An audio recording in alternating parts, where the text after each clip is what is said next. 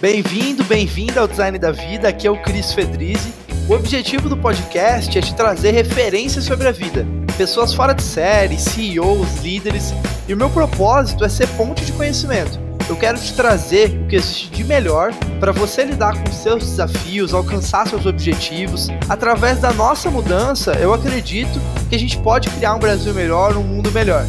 Por isso, todas as terças, às 9 horas da manhã, nós temos um novo episódio.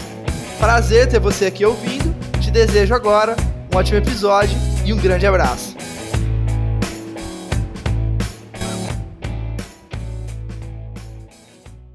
Fala pessoal, Cris Fedrizzi do Design da Vida. Hoje estou aqui com o Thiago Alves, CEO da Regos e Spaces Brasil, liderando a transformação digital através do movimento de escritórios flexíveis, né, e os famosos coworkings.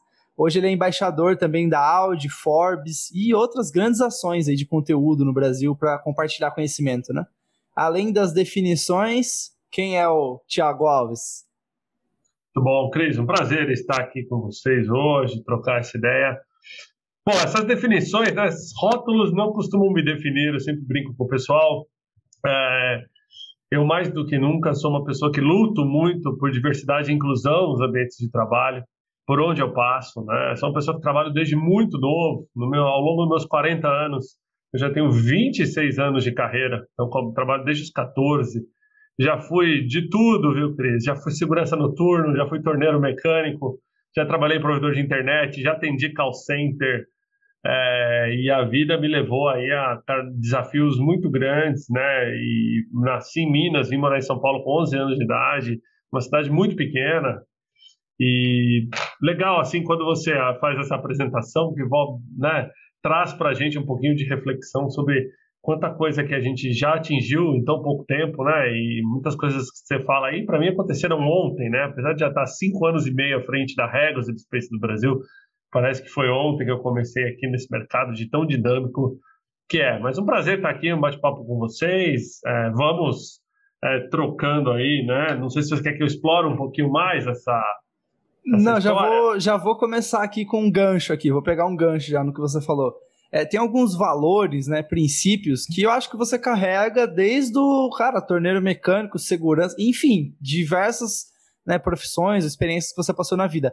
Quais são, assim, alguns princípios, alguns valores que regem as suas ações, sabe, que, tipo, que você carrega desde os 14 anos de idade? Bom, eu sempre aprendi uh, que a gente tem que trabalhar com pares ah, com seus subordinados e com a sua gestão de maneira igual, né? Ah, então, eu levo esse valor de tratar todo mundo com, com, com, igualdade, que eu acho que é muito importante. Um outro valor que eu gosto sempre quando eu estou é, nos ambientes de trabalho é apetite para crescimento. Eu não consigo estar, Cris, em ambientes que não tenha crescimento, é simples assim. É, é, eu não estou disposto à monotonia. Nunca estive, não estou e as poucas vezes na minha vida que eu me movimentei de trabalho foi porque eu estava num ambiente que estava tudo certo, que era só ficar ali entregar ali a margem, o lucro, o resultado e, e fazer a minha vida né, tranquila ali.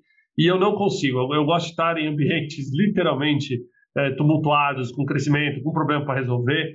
É isso que me move todos os dias e quem está ao meu entorno tem que ser movido pela mesma coisa, né? Então é é, é uma coisa que eu tenho, então esse apetite para crescer uh, eu gosto e gosto das pessoas que estejam comigo.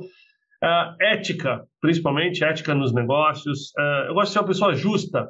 E vou falar, Cris, não é fácil, porque a gente é criado num ambiente muito hostil, que é o Brasil. Né? Então eu brinco que ser executivo no Brasil te forma, é, é, equivale a umas quatro MBAs gringas aí, porque você aprende muito e aprende muito da maneira certa e da maneira errada, que também são vícios que infelizmente o brasileiro tem. Então essa mania de dar um jeitinho para tudo, essa mania de estar tá sempre buscando, né, é, como pagar menos impostos, tá buscando como como ter vantagem em negociação. E isso foi uma coisa que assim, a gente cresce aprendendo isso e é difícil você se desvincular disso, né? Então, é, um dos é, itens que hoje eu prezo é pela justiça. Eu gosto de ser justo. Compramos um serviço, vamos pagar o valor que deve, né? Não preciso pagar mais, mas também não tem que pagar menos. Ser justo com funcionários, está sempre entendendo os dois lados, ser justo com clientes, né? Eu brinco que quem inventou que cliente tem sempre razão nunca teve um cliente. Então, a, a gente tem que sempre saber lidar, né? E se colocar como se fosse uma pessoa de fora para entender os dois pontos, né? Uh, infelizmente a gente vive hoje uma uma turbulência na, na, no mundo inteiro, né? Na sociedade. É a primeira vez que a gente tem essa crise sanitária global, mas que colocou o ser humano no centro da, da crise, né? Sempre foi a crise era voltada a uma bolha, a um seguro, ou desvalorização do câmbio, ou economia, ou finanças. Agora não, o ser humano e o mundo inteiro, todo mundo no mesmo barco. Então, isso nivelou o jogo. Isso nivelou o jogo de uma maneira muito interessante, apesar de a gente pode aqui ficar horas discutindo a gestão de cada país e de cada órgão responsável pela pandemia, a verdade é que é, é, esse nivelamento trouxe, primeiro, todo mundo para essa questão da necessidade né, de, de se digitalizar, e com isso também a necessidade né, de, de, implementar ferramentas, mas ter que ser empático, ter que ter empatia né, com seus funcionários, com seus clientes colaboradores, porque o que antes era fácil de fazer a gestão deixou de ser fácil de fazer a gestão da noite para o dia. É, chefes tiveram que virar gestores, gestores tiveram que aprender a fazer gestão por performance. E tudo isso não tem como ter base se não houver justiça.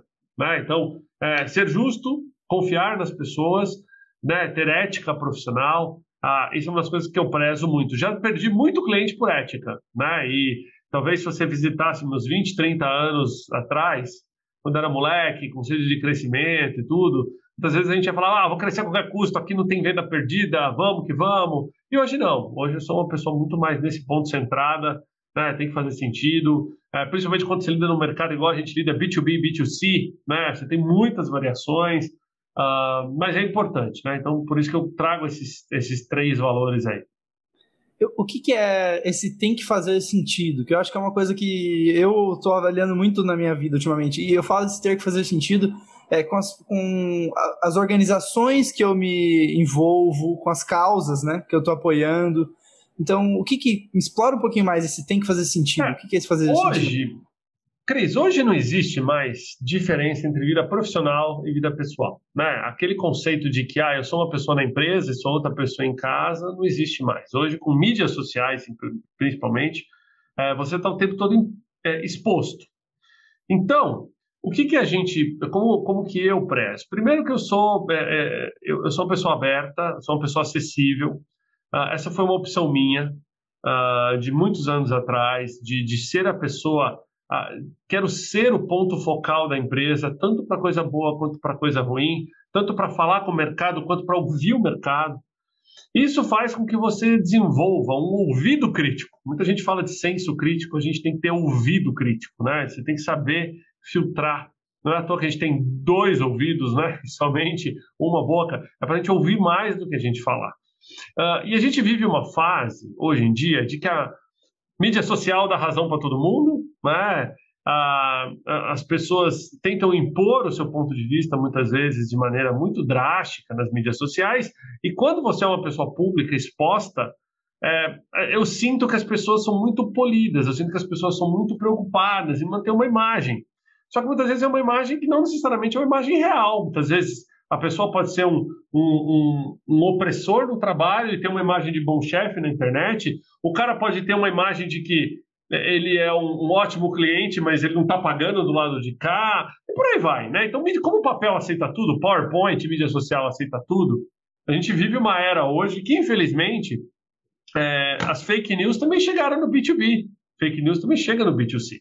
Então, você tem que saber ouvir, você tem que saber ponderar, você tem que saber é, ouvir a sua equipe. Não tem nada pior para a motivação da equipe do que quando um cliente reclama e você simplesmente bate.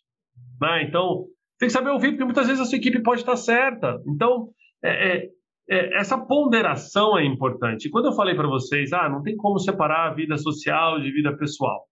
É, existe um conceito, que é um conceito até legal para a gente explorar aqui, que hoje em dia é, chama Social CEO, né? o CEO social. O que, que é isso? Foi-se a época onde os presidentes, os executivos de empresa eram aquelas pessoas totalmente inacessíveis, que é, estilo presidente de banco, de Petrobras, de empresas grandes, onde é quase impossível você falar, vou falar com esse cara. E uma coisa que trouxe esses caras para perto foi as mídias sociais. Então, é, hoje você consegue seguir, interagir presidentes de empresa, de grandes empresas, e muitas vezes, dependendo do teu, do teu approach ali com eles, você consegue até interagir com eles, né? Interagir de maneira direta. Uh, e esse cara, hoje, ele está sobre a balança né, de a medição constante da sua persona nas mídias sociais. Seja numa mídia profissional, como é o caso do LinkedIn, do Clubhouse, seja numa mídia que não é tão focada em negócios, mas que ainda assim é possível fazer muito negócio, mais pessoal como o Instagram, como o Facebook, como o próprio YouTube. Então, esses executivos, esses executivos que viviam fechados numa bolha e que não usavam essas mídias sociais para se aproximar do seu público, se viram na necessidade de fazê-lo. Então eu brinco que quando eu vim para Regos, a gente tinha muito problema com sites de reclamação, que era o Reclame Aqui, essas coisas, e hoje eu inverti isso. O Reclame Aqui é aqui, é comigo. A pessoa tem que reclamar comigo, eu quero ouvir, porque eu quero tomar as ações, entendeu? Então, é, é, boa parte das pessoas que me buscam nessas mídias, seja para elogiar, seja porque tem um ponto para ser endereçado, eu faço questão de responder a um, um, a um deles, entendeu? Eu faço questão de usar o meu produto. Aquela época que é, a, o, o, executivo vendia carro, mas andava de helicóptero, não existe mais, entendeu? Você tem que usar o teu produto. Você é melhor do que ninguém. Tem que ser o garoto propaganda do teu negócio, do teu produto. E eu faço isso há muitos anos e faço também. Então, assim, é, há cinco anos eu resolvi criar eu vou ser autoridade quando o assunto é nova economia, e, e essa transformação para a economia 4.0, é, economia compartilhada, chamem como quiser, né? Tem vários nomes.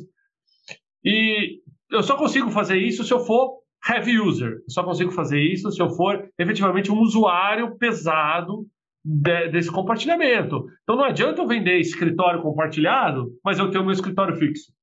Não adianta eu pedir para as pessoas irem para o coworking e compartilhar a sua, a sua interação e eu estou sentado numa sala fechada, bonita, uma sala de presidente. Entendeu? Então, Skin the game, e... né, que chama. Exato. Até colocar a pele em risco, sim. Em todos os lados. Então, por exemplo, eu vendo sustentabilidade, eu não podia estar andando mais com um carro que polui. Então, eu migrei para os carros elétricos fazem cinco anos e hoje, olha só, eu sou embaixador da Audi do Brasil dos carros elétricos, né, de mobilidade sustentável com o e-tron e que super conecta com a nova economia e conecta mais ainda quando a gente fala agora dos desafios da pandemia. Se a gente vai sair mais forte como ser humano, não tem como o meio ambiente não sair mais forte também, né? Então, se eu vou ter empatia ao próximo, com certeza a gente vai ter que ter mais empatia ao meio ambiente. Porque olha o que está acontecendo aí quando a gente perde o controle do meio ambiente. Então, é, tudo isso tem que conectar. Eu sou um heavy user de tecnologia e eu uso isso no meu trabalho e eu mostro para as pessoas isso. Então, é, é, essa proximidade com a audiência, esse conceito de social CEO, esse conceito de você ser o garoto propaganda do teu negócio, ele é muito interessante. Por quê? A mídia adora, a mídia gosta de falar com pessoas que têm esse perfil, né? Porque você tem propriedade para falar. Os clientes e, e, a audiência que te segue também gosta, porque passa a ser genuíno de coração, passa a ser um negócio natural. E para você não existe melhor forma de você fazer gestão do negócio do que estar na ponta do negócio. Né? Então eu brinco com o pessoal aqui que tanto faz falar com o Thiago ou falar com fulano, fulana na ponta. somos todos uma empresa só. Entendeu? E isso eu quero que eles sintam, eles sejam parte de uma empresa só. Então, até a gente estava brincando aqui antes de começar a gravar o podcast. Eu fiz 200 lives durante a pandemia. 200 lives. Não foram tipo, eu acho que eu fiz mais lives do que eu brinquei com meus filhos nesse período. Mas é, a pegada disso tudo, assim, por que, que eu fiz? Eu poderia ter delegado? Poderia. Fácil. Eu tenho aqui um, um, eu tenho sete diretores, né, sete diretorias aqui na, na, na, na, nossa empresa no Brasil. Vários deles fizeram lives também, mas se eu delegasse, será que necessariamente eu estava mostrando essa cara para bater? Será que eu estava mostrando essa necessidade de estar na frente do mercado, né? Eu vi tanto executivo se esconder na pandemia, falar, não posso falar, não posso falar com a imprensa, está no momento de entender, ou porque teve muito impacto no faturamento, ou porque teve isso. Vejam só, gente, a quarentena veio quando as pessoas em casa eu alugo escritório, né? Então, cara, não tinha como é, falar de que não tem impacto. Lógico que tem impacto, mas eu tentei focar no contrário, tentei focar em, olha, a gente sabe os impactos, a gente está trabalhando para reverter esses impactos, e vamos olhar lá para frente Cara, isso fez com que eu, eu trouxesse uma legião de seguidores que eu nem imaginava que existiam, porque a gente não é um desses negócios moderninhos que todo mundo adora seguir e conhecer. Só que, principalmente,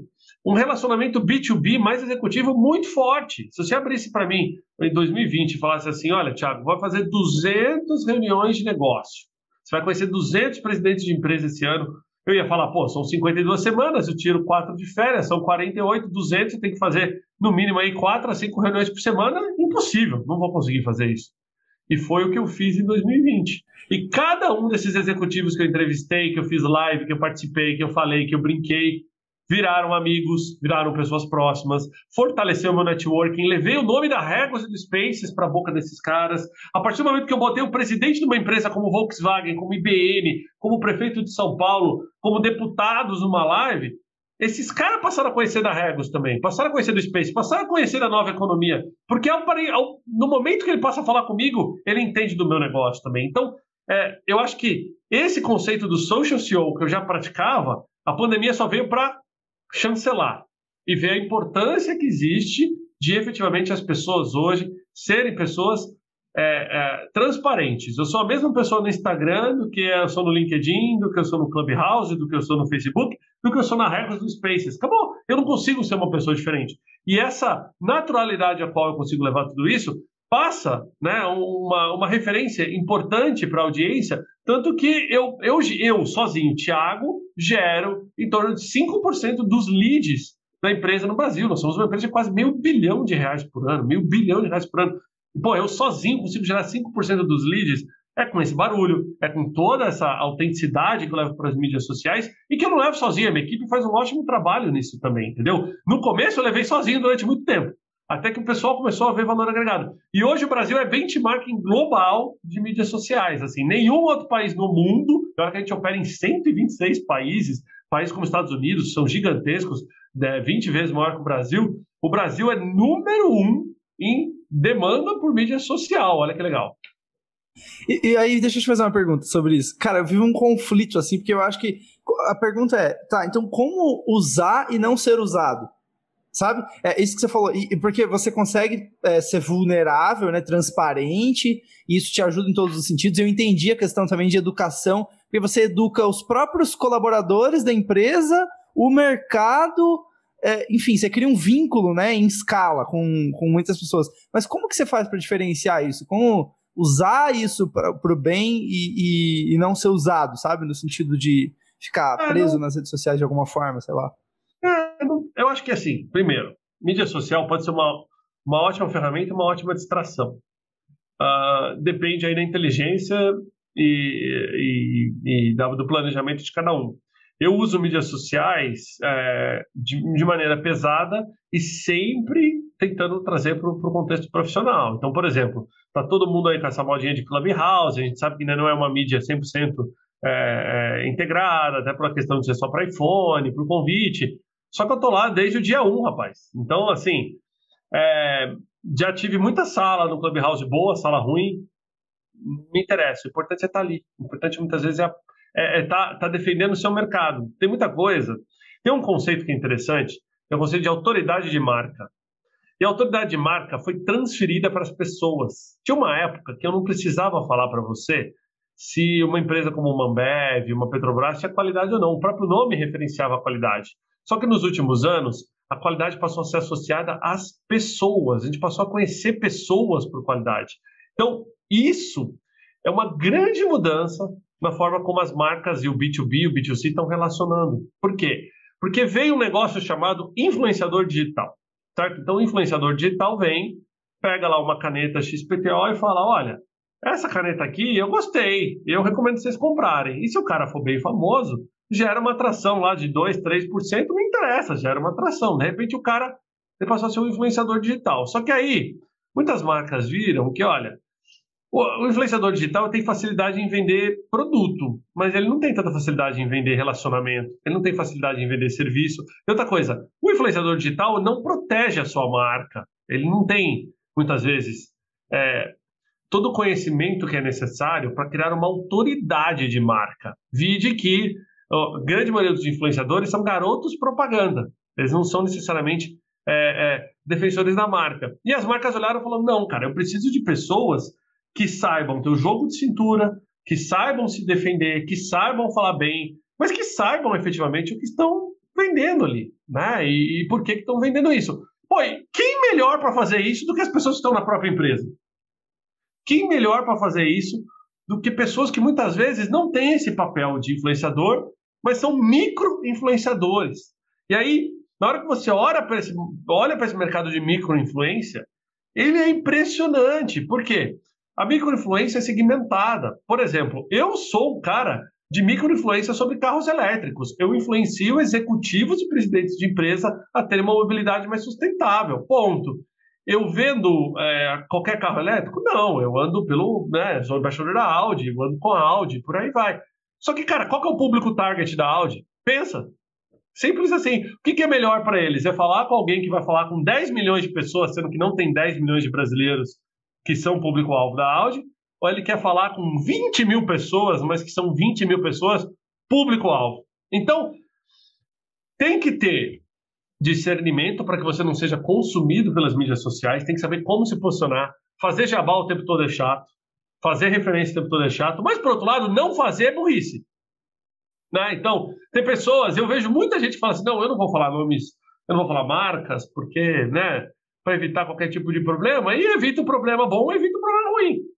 Uh, eu acho que tem que ser transparente, tem que ser honesto. Eu já levei muito puxão de orelha na minha vida, Cris, de assessoria de imprensa, de marketing, é, por, por coisa que eu falei demais, que eu devia ter falado. E pra...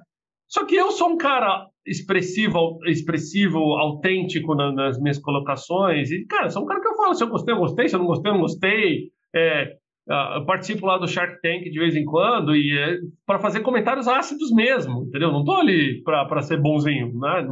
Me convidaram para exatamente ser o, o, cara do comentário ácido. Olha, por que, que não daria certo nesse modelo? É assim, nem todo mundo, infelizmente, Cris, a maior dificuldade das pessoas, e isso não está no currículo de ninguém, é assim, qual é o feedback negativo mais difícil de lidar? Né? Então, ninguém sabe lidar com feedback negativo. Todo mundo leva para o pessoal ou a pessoa faz a gestão, é, a, indigestão do feedback negativo. Cara, eu passei desse ponto, eu aprendi a lidar com feedback negativo e transformar ele numa potencial oportunidade. Eu considero essa a minha maior vitória na carreira, entendeu? Porque se eu levo um puxão de orelha para a esquerda, opa, então vamos olhar para a direita. Do que ficar falando, pô, por quê? Por que, que eu errei para ir para a esquerda? Ah, deixa eu aprender com o meu erro. Deixa eu ver por que, que eu nunca mais quero ir para a esquerda. Cara, não. Infelizmente a gente vive num mundo hoje que tem empreendedor de palco, futurista de Zoom, né? É uma série de, de cargos e, de em, é, autoridades que foram criadas de pessoas que não tiveram prática ou que têm a prática limitada. E assim, hoje eu posso falar, né? Tipo, com 25 anos, cara, eu já fui segurança noturno. Dois anos segurança noturno de prédio. Hoje, o mesmo prédio que eu era segurança tem uma Regus. Eu volto lá como cliente, eu tenho dois andares nesse prédio. Entendeu? Entro pelo L ponto, se eu quiser. Só que não preciso. Eu faço questão de ir lá e muitas vezes dou alô. Ainda tem um pessoal da minha época da segurança lá, para vocês terem uma ideia, que eu vou lá e dou alô pro pessoal, tomo café na sala de seguranças. Não vejo problema nenhum em fazer isso, entendeu? Não é porque eu sou presidente da empresa e a empresa é um conglomerado internacional que eu preciso perder minhas raízes, entendeu? Eu não vim dali. Quando eu conheci aquele pessoal, eu não entrava pelo L ponto. Por que eu tenho que continuar entrando pelo L ponto? Entendeu? Com 14 anos eu era torneiro mecânico o meu, dia, meu desafio diário era fazer peça para carro. É isso que eu fazia o dia inteiro. Gente, não era torneiro mecânico com esses tor tornos computadorizados de hoje, não. Era no braço o negócio ali. Eu tenho uma foto que até o pessoal gravei um podcast com a Infomoney, que foi até o de abertura da segunda temporada da Infomoney. E o pessoal me pediu a foto para o podcast. Na hora que eu fui encaminhar a foto, eu sacaneei o pessoal. Falei, gente, usa essa aqui. Eu mandei uma foto minha com 15 anos no torno. Eu falei, não, é brincadeira. E mandei depois uma foto em alta, bonita, tal, tal, tal. Mas qual que você acha que eles usaram para a reportagem? Usaram a do torno. Eu fiquei bravo com o negócio. Eu falei assim, gente, não, mas foi tão engraçado aquilo, porque pouquíssimas vezes é, eu, eu, eu, na verdade, contei essa história para as pessoas, porque quando eu estou falando de nova economia, economia compartilhada, a gente vai falar um pouquinho aqui mais para frente, a gente está sempre focando nesses drivers, nunca é muito lá atrás. E eu parei para ver e falei, gente, Cara, é, eu não preciso olhar para trás e falar, nossa, isso aqui não era, hoje não é tão importante. É importante sim, é uma profissão que morreu, ela basicamente desapareceu. Hoje é tudo computadorizado, as grandes, as, as grandes manufaturas e tudo mais. Eu acho que se me der um torno hoje na mão, eu não vou saber nem ligar direito, entendeu? De tanto tempo faz que eu não mexo com o negócio. Mas perder essas raízes, eu acho que é, é, não foi a, a minha opção, mantê-las foi a minha opção, e isso me ensinou a lidar, então, com esse jogo de cintura que eu preciso, exatamente para separar do que é bom do que é ruim. Já fui usado muitas vezes. Quantas pessoas não ligam na Reckless e usam meu nome para tentar desconto? É simples assim, entendeu? Cara liga, ah, eu sou amigo do Thiago, não tem um desconto aí para mim. Aí a pessoa já até sabe, né, cara? Tipo, ah, tá, então peraí, vou falar com o Thiago, depois falo contigo. Cara, faz parte do jogo, entendeu? É, de vez em quando, aquela máxima do fale mal, mas fale de mim é até legal, entendeu? Porque ela traciona um pouquinho ali das, da, da, do barulho que você precisa fazer de mercado.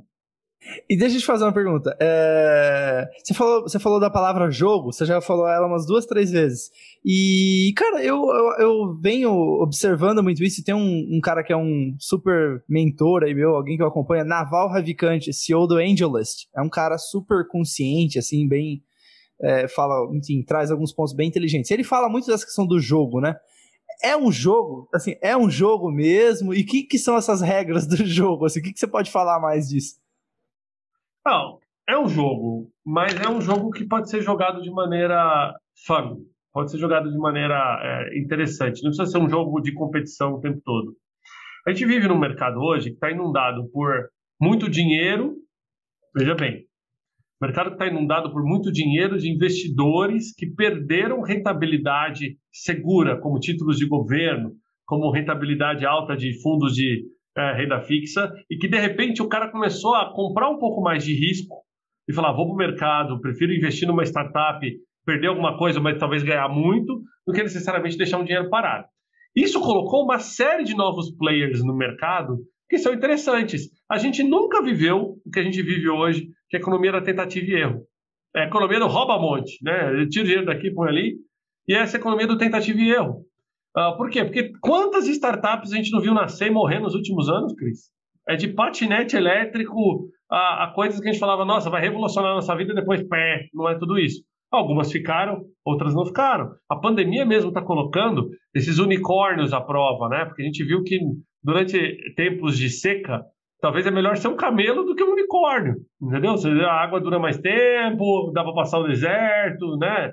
Uh, do que ser um unicórnio. Então, assim, o jogo existe, não tem como você evitar esse jogo, mas você precisa saber para que que você está no jogo. Eu acho que é isso que as pessoas não não, não, não entendem, entendeu? Tipo, o que, que eu quero trabalhando muito? Quero fazer uma carreira, mas onde que eu quero chegar? Em que momento eu vou parar? Sempre tem aquela pergunta: em que momento ter filhos? Não ter filhos?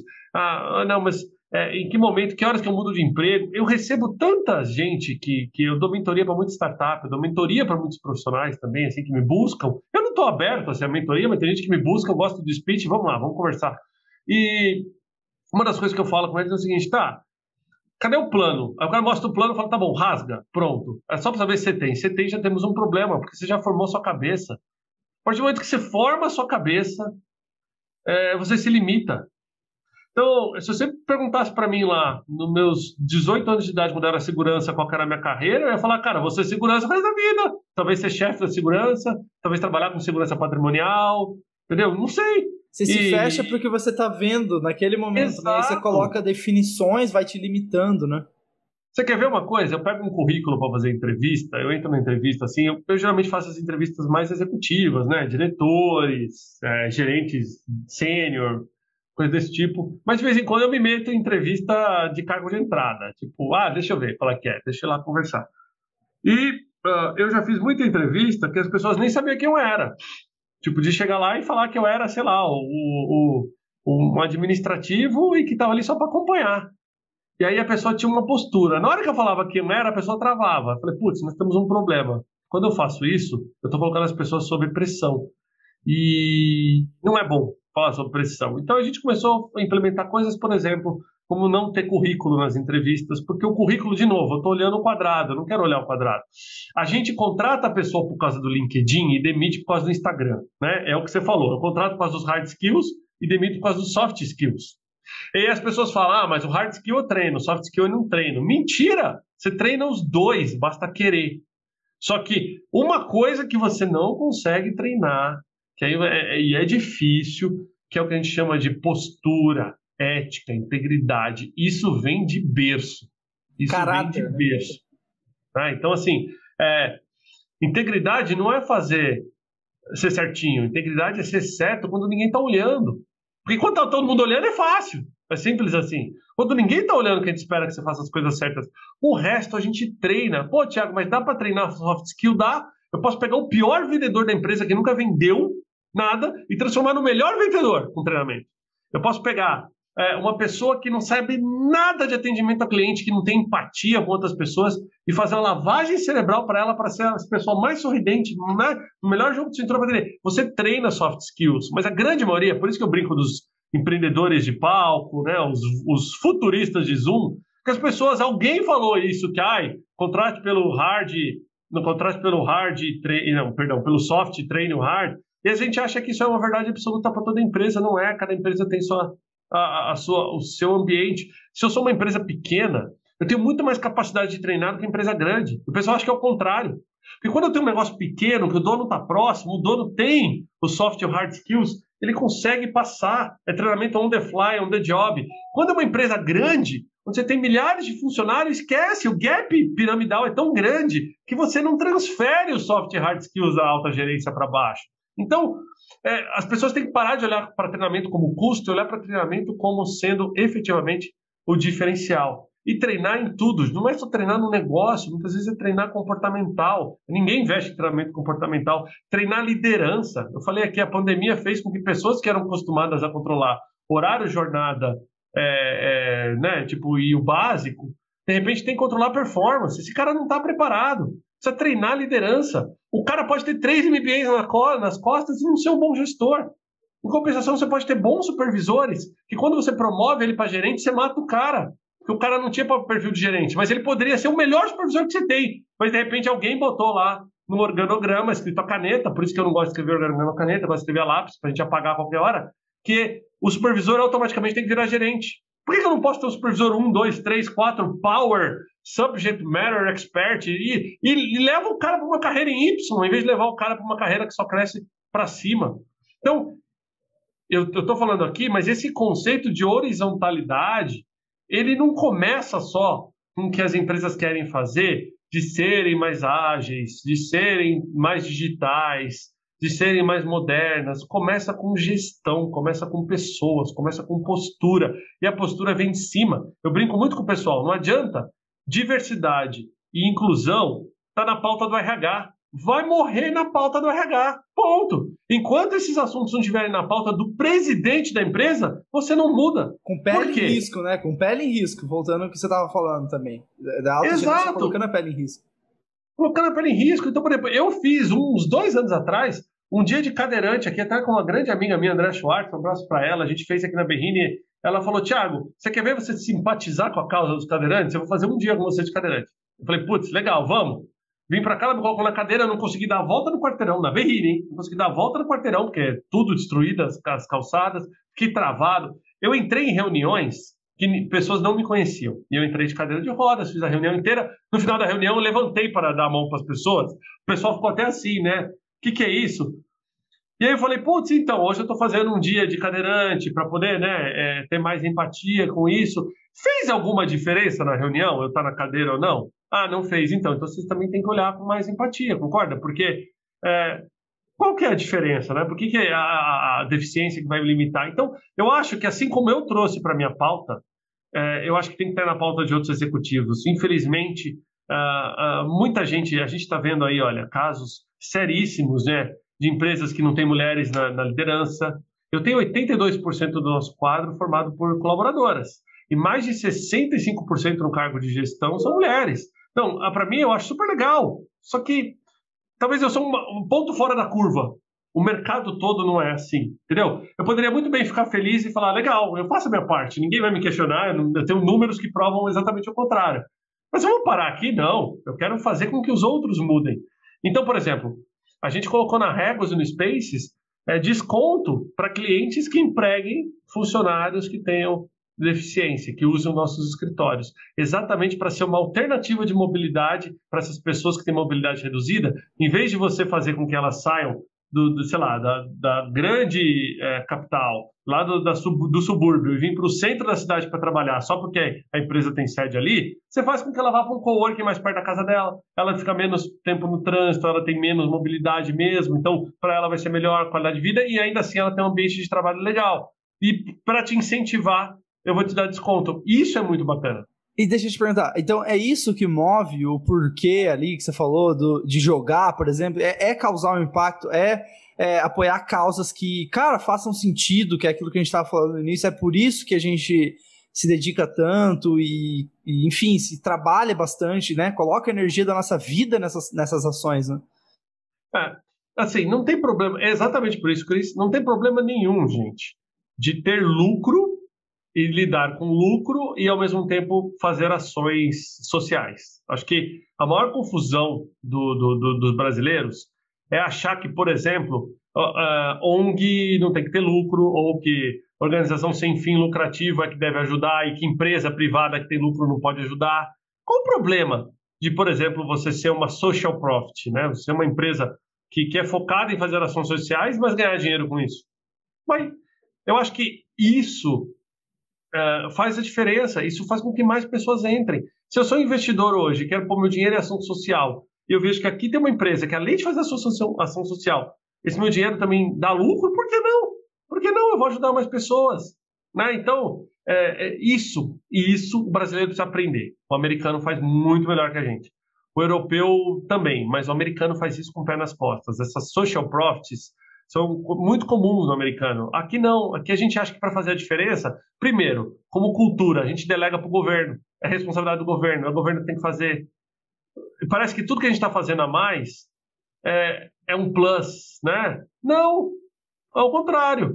É, eu acho que a gente pode ajudar. Se cada um de nós fizer um pouquinho a mais é, e, e, e fazer de bom grado, e fazer para ser feliz, e fazer para ajudar, e se ganhar dinheiro com isso não tem problema nenhum, né, em ganhar dinheiro com isso, uh, pô, por que não? Por que não? Vai estar ajudando pessoas do mesmo jeito. Eu lembro quando a gente adotou um cachorro aqui no Spaces Berrini, que estava tendo um, um petworking, é um dia de networking de pets. A gente traz os cachorrinhos, o negócio é bem legal.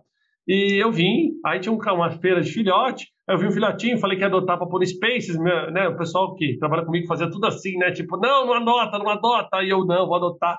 Adotei lá no público tal, beleza. Cara, aquilo pra gente foi um trigger tão importante da, da diferença que a gente podia fazer por ser pet friendly e ter um mascotinho que a gente adotou da rua.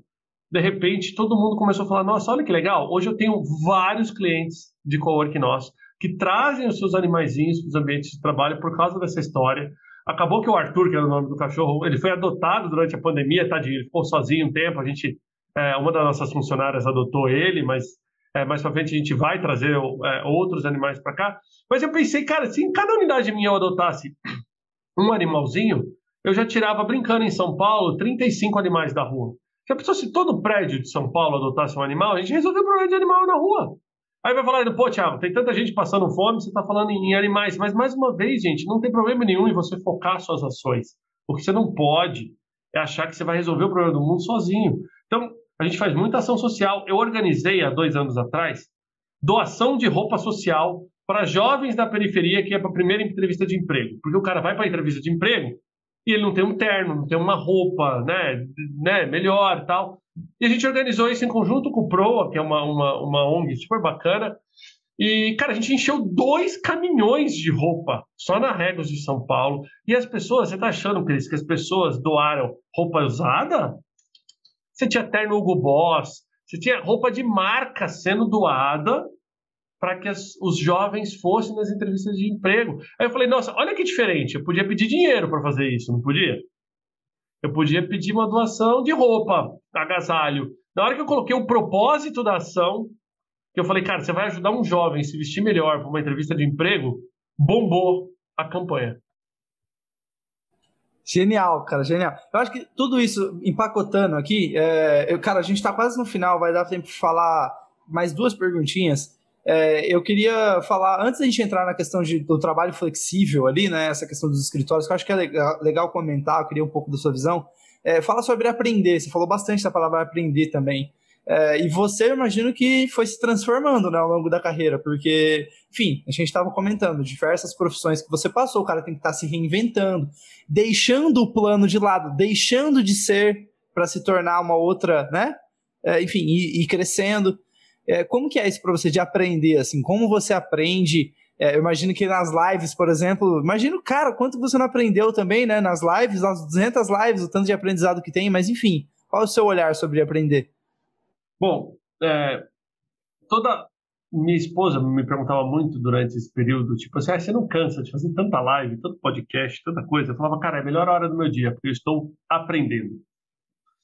Uh, eu gosto muito de aprender. Eu sempre fui autodidata na minha vida, autodidata. Pra você ter uma ideia, eu formei minha faculdade de engenharia e minha primeira MBA com o mesmo caderno, porque eu não anotava as coisas, eu não, nunca fui de escrever, eu sempre fui de prestar atenção. Uh, e eu sou, uh, eu sou um cara que até hoje sou assim. Eu sou um cara que leio. Eu leio manual. Eu leio manual de carro, eu leio manual das coisas. Então eu compro uma TV nova, eu pego o manual, eu leio. Eu perco, eu perco meia hora lendo o manual, que ninguém lê, mas depois eu sei usar a TV e ninguém sabe. É coisas nesse sentido. Né? É, é alguns costumes bobos que eu tenho, mas eu sou um cara que gosta de aprender, eu tenho fome por conhecimento. Em compensação, eu sou uma pessoa que leio muito pouco, não sou um cara de ler livro, não é comigo. Não é, por exemplo, não é para mim. Uh, mas uh, uma das maiores, os maiores desafios e uma dica para todo mundo não é saber aprender, é saber desaprender para depois aprender diferente. Por quê? Porque como o mundo está mudando muito rápido, tecnologia, digitalização, está mudando a forma como a gente se relaciona com várias coisas que a gente não fazia ideia, a gente precisa desaprender. E para desaprender não é fácil. É mais difícil desaprender do que aprender principalmente no mundo dos negócios. Né? Ah, sempre foi assim. Ah, aqui eu já pedi falaram não. Ah, não, aqui assim não funciona. E esse desaprender, ele é cultura. Uh, muitas vezes você tem que enfrentar a cultura empresarial para poder desaprender. Por isso que muitas empresas saem de mercado, né? Porque não conseguiram desaprender. Não é porque foram desrompidas, porque veio um concorrente. Você concorda comigo que qualquer empresa grande hoje, que tem dinheiro no caixa, vê um concorrente pequeno entrar, ainda mais no mundo de hoje que está muito sem leis, internet, ele, ele copia o produto do cara e faz em 10 segundos. O problema não é isso, o problema é ele não conseguir desaprender do que ele consegue fazer hoje para aprender o que, que o pequeno está fazendo. Então, eu uso uma, uma, uma metáfora que, assim, quando você está lá no mar, você anda de jet ski ou numa, numa lanchinha, você é extremamente ágil, você dá cavalinho de pau. Se você está no, no, transatlântico, você não vai fazer essas manobras. Ao contrário, o transatlântico ele não consegue é, abordar um, um pier sem um prático, sem um barquinho para ajudar. Então, é muito difícil para um transatlântico aprender a dar cavalinho de pau. E se ele der o cavalinho de pau, o estrago dele é muito grande. Né? Uh, mas, mas, quem tem que aprender a dar o cavalinho de pau não é o transatlântico, é o comandante.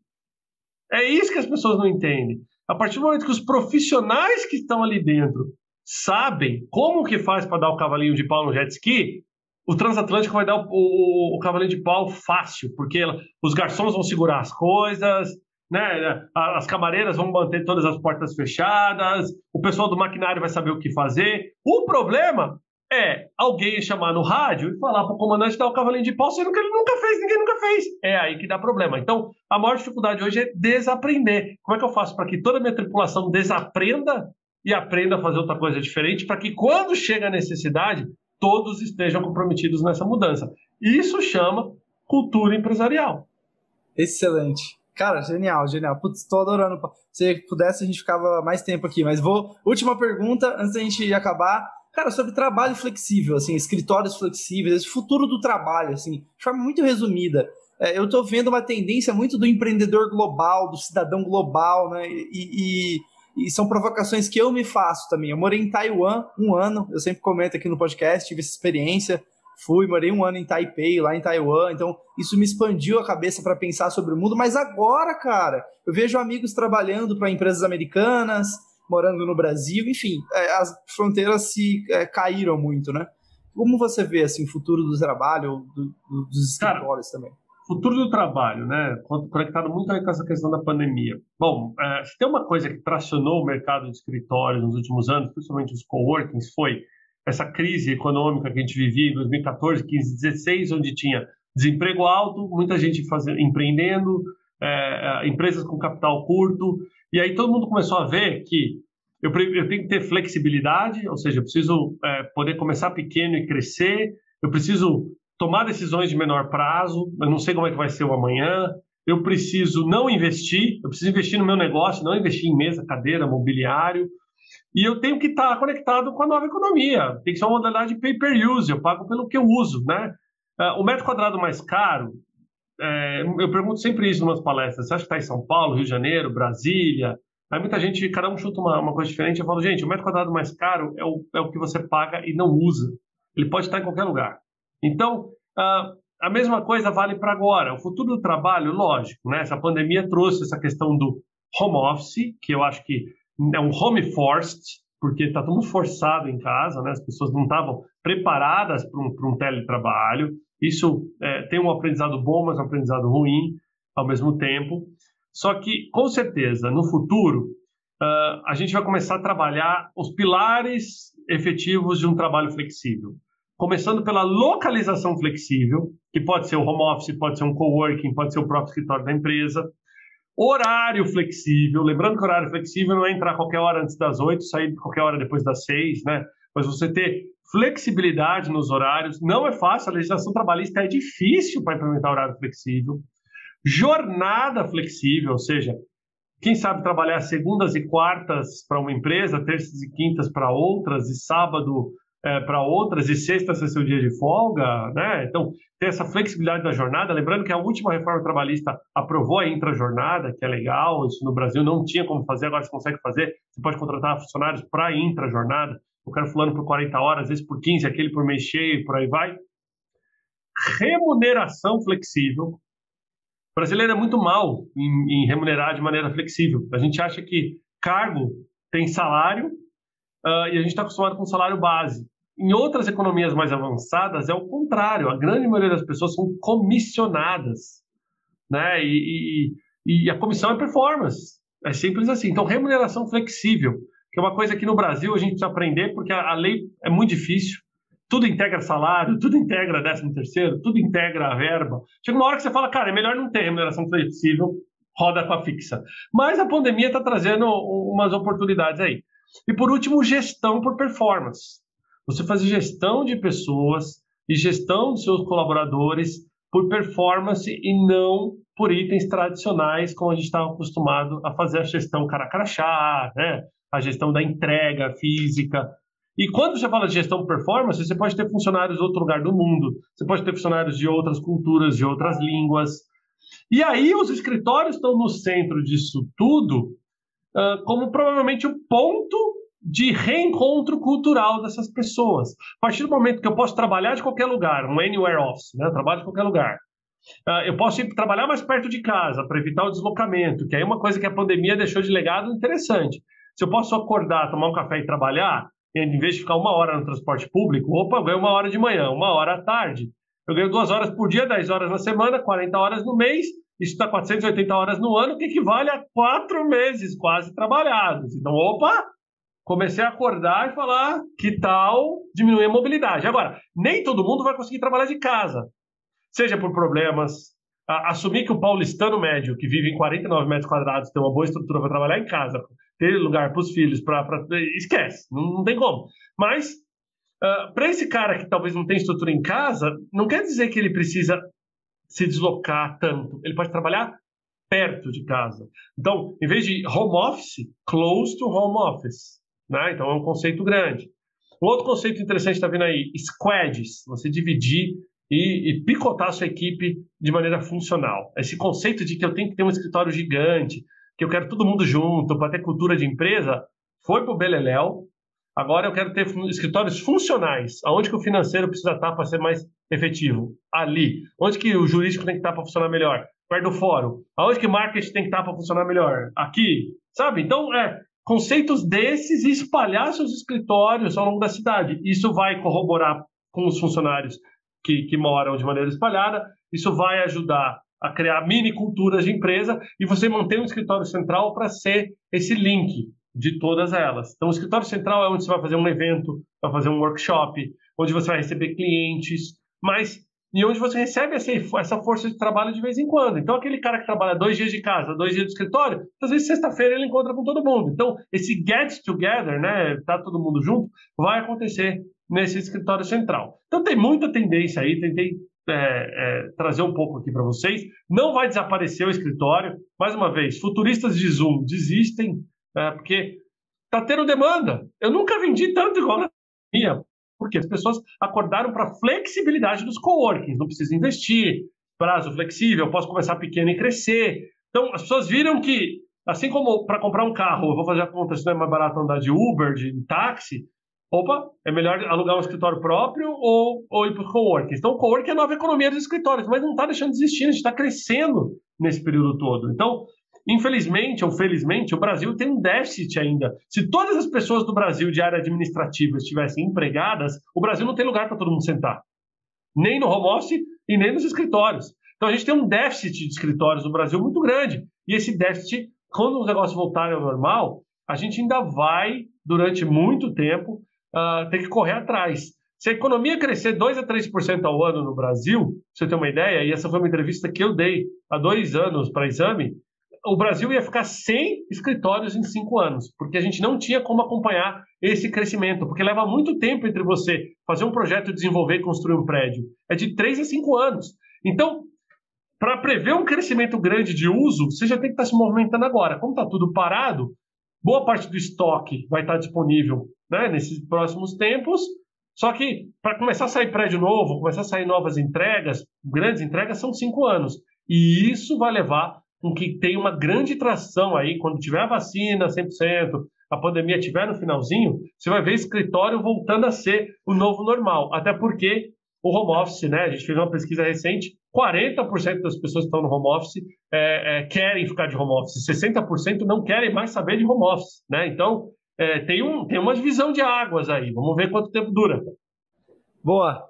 Tiago, muito obrigado, cara, pelo seu tempo. Agradecer aí pra gente enfim, a audiência tenho certeza que vai adorar. A gente falou de várias coisas aqui, pessoal. Então, agora, só últimas palavras aí, quem, como a gente te encontra aí no LinkedIn, enfim, é, o que você quiser deixar de sugestão, palavras finais aí para a galera. Bom, pessoal, quem quiser me seguir, tô tanto no LinkedIn quanto no Instagram. É super fácil, procura lá por Thiago Alves, não tem esse H da versão paraguaia, é Thiago Alves mesmo. É, e no, no, Instagram é arroba Thiago Olhes, tem um LHS no final. Quem estiver no Clubhouse, tô, tô, tô fazendo bastante coisa lá no Clubhouse também. Tô como Thiago Alves lá, tá? No LinkedIn é fácil me encontrar, digita Thiago Alves ou põe a, a Regos ou Spaces, eu vou acabar, vou acabar encontrando meu perfil. Super aberto aí, quem quiser bater um papo, conversar um pouquinho mais, sempre disponível. E te agradecer, Cris, parabéns pelo podcast. Acho que é sempre bom a gente trazer é, temas que sejam fora da casinha, que não sejam mais do mesmo, né? Então, poder falar de gestão de pessoas, é, ser aberto, ser honesto, ser é, uma pessoa é, autêntica aqui, são poucos que conseguem dar essa liberdade. Então, parabéns. Obrigado, obrigado. Valeu, pessoal. Até a próxima. Tchau, tchau. Calma, calma, calma, calma. Uma palavrinha antes de você sair. A ideia do podcast é enriquecer a vida de quem está ouvindo. E se você ficou até o final, significa que fez sentido para você. Então vamos fazer um combinado? Clique em compartilhar, copie o link do episódio, abre o seu WhatsApp agora, compartilha com os três amigos é que são pessoas que também podem se beneficiar ouvindo dessa conversa que você ouviu agora. E uma última coisa é, você já segue a gente nas redes sociais? A gente compartilha pílulas com os melhores momentos em vídeo dos episódios. E também uma chance de você falar com a gente, dar sugestão, dar feedback, pra gente evoluir o design da vida juntos, tá? Mas, por enquanto é isso. Muito obrigado e a gente se vê na terça que vem, às 9 horas da manhã. Forte abraço. Tchau, tchau.